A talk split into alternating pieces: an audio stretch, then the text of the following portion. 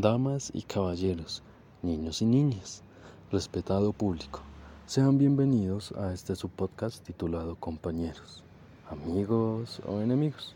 A continuación, con ustedes nuestra querida narradora.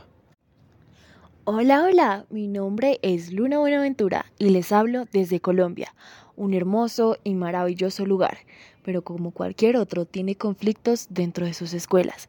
En esta ocasión te quiero hablar de mi experiencia personal sobre el bullying, matoneo y ciberacoso. ¿Alguna vez habías escuchado alguno de estos términos? El bullying es una práctica que se ve muy comúnmente en las instituciones del mundo, pero ¿a qué se refiere exactamente esta palabra?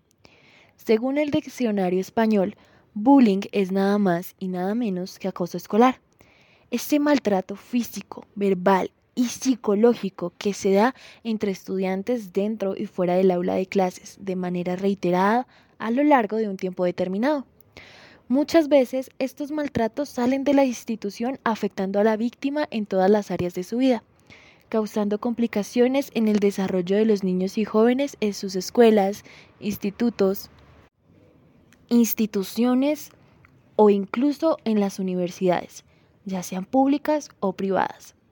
Cuando la problemática sale del aula, muchas veces nos encontramos con acoso a través de las redes sociales, lo que afecta de manera semipermanente a la víctima y su familia.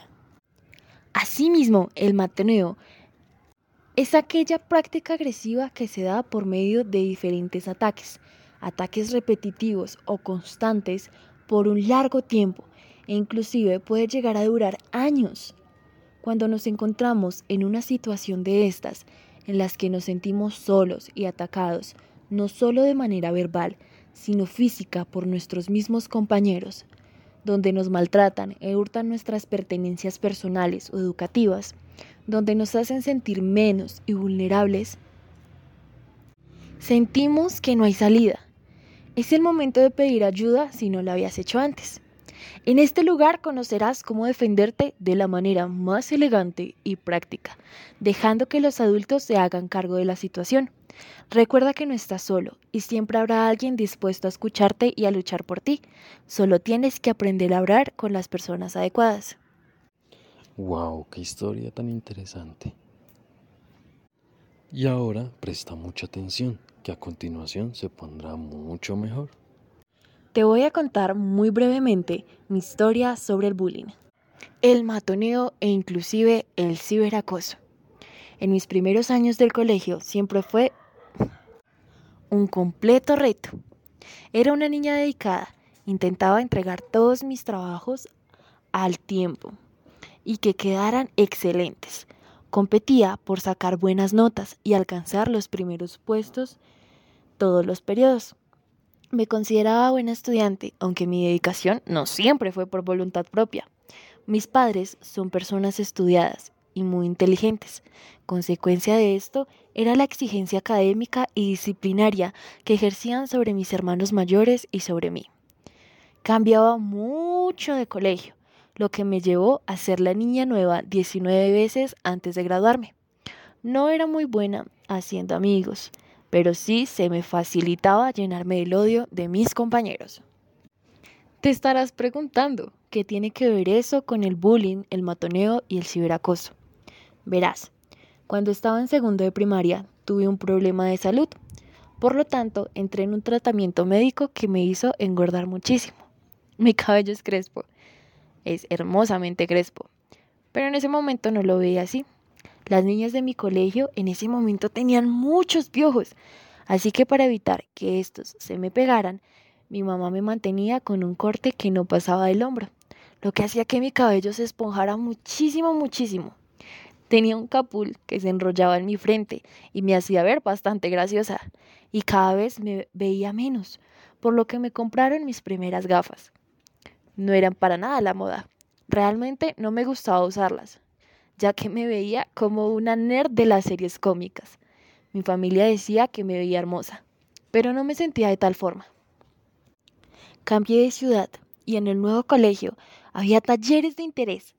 Una vez a la semana te daban clases de cosas como patinaje, danza, arte, culinaria, música, entre otros. Quería entrar a danza o patinaje y en ese momento en que entré al salón para inscribirme me topé con tres chicas. Tal vez eran de mi misma edad, pero se veían mucho más grandes e intimidantes. Ese día, entre ellas me empujaban y jugaban con mi cabello. Empezaron a gritar que yo era demasiado gorda para estar en una actividad de esas. No les puedo contar todo lo que me dijeron e hicieron ese día, pues es un poco grotesco. Pero sí les puedo decir que salí llorando de ese salón con intención de nunca regresar. Y eso hice. No tomé clases de interés durante mi paso por esa institución, por miedo de ser excluida o molestada por esas chicas o inclusive otras. Tal vez me hubiera evitado muchos dolores de cabeza si supiera lo que sé ahora. Lo que voy a compartir contigo, los niños y niñas en los colegios pueden llegar a ser muy crueles, no sienten empatía por las personas que acosan y molestan. Tal vez no sepa cuál es su razón, pero recuerda siempre que son personas como tú y como yo, y no sabes por qué están pasando, o cuál es la verdadera razón de su comportamiento. Tiempo después de mi encuentro en ese salón de danza y de muchas encerradas en el baño y empujones en el patio, decidí simplemente evitar a esas chicas, ya que por alguna razón cada día eran más las que se ponían en mi contra.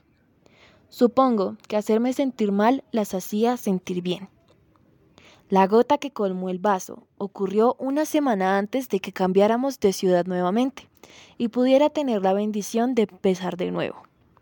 Me encontraba en el baño después de una larga clase de educación física y las niñas entraron detrás de mí. No recuerdo si fue por la prisa de entrar al sanitario, pero no las vi.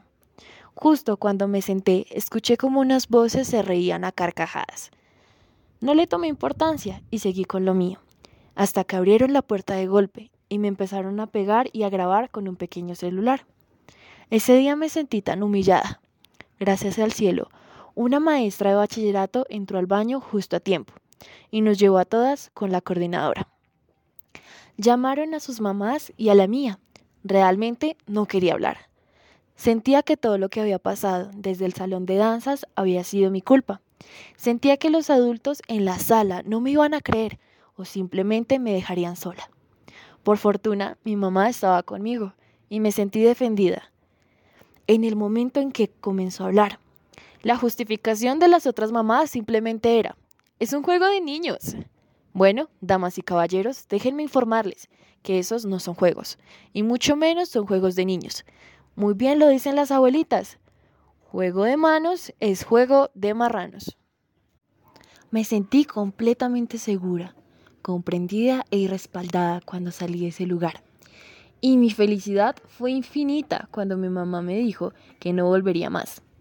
Pasaron los años, crecí, dejé de ser la niña feliz que molestaban sin hacer mayor esfuerzo, me llenaba de amigos en todos los colegios a los que iba comprendí que tenía que concentrarme en conocerme y ser yo misma. Aprendí a defenderme y no dejar que la opinión de los demás afectara mi desarrollo. ¡Wow! ¡Qué desconcertante! Sé que muchos y muchas de ustedes han estado pasando por uno de estos momentos. Si es así, aquí conocerás qué puedes hacer en una de esas situaciones. La historia es mucho más larga, Cambié por aceptación social hasta que encontré mi personalidad. Pero eso lo contrae en otra oportunidad. Quiero que sepas que no estás solo.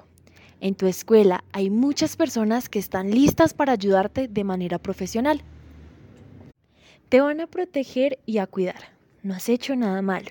Solo eres víctima de pequeñas personas que por aceptación social o problemas en su casa se desquitan contigo.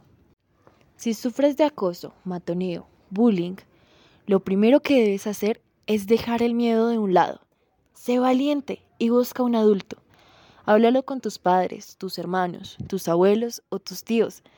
Deja que ellos se encarguen, pero si el problema continúa, habla con el maestro con el que sientas que tienes más confianza. Y este te va a guiar. Si el problema se hace mucho, mucho más grande, recurre a la orientadora, la psicóloga o la coordinadora de convivencia. No tengas pena, ellos están capacitados para ayudarte. Eres un ser humano increíble y no debes dejar que personas que no lo ven apaguen tu luz. Busca ayuda. No recurras a la violencia, porque solo harás que las cosas se pongan peores. Si tienes que defenderte, hazlo, pero nunca inicies una pelea. Eres mucho más que eso. No eres un victimario. Busca a alguien de confianza a quien contarle tus cosas.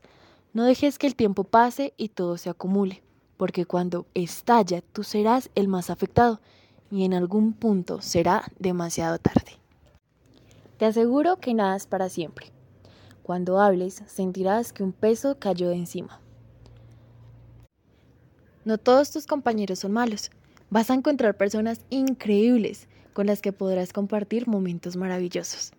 Recuerda que esta etapa que estás viviendo es la más hermosa de toda tu vida. Aprovechala, disfrútala, vívela tranquilo, sé feliz. Recuerda siempre buscar a un adulto, a un adulto responsable, con el que sientas confianza que te ayude cuando sientas que nadie más lo puede hacer o que tú no puedes solo. Con esto quiero concluir el tema. Muchas gracias por escucharme. Estaremos hablando en otra oportunidad. Chao, chao. Y con esto concluimos la historia de nuestra increíble narradora. Espero que te haya servido de mucha ayuda y que ya sabes qué hacer para cuando estés en un problema como estos. Bye bye.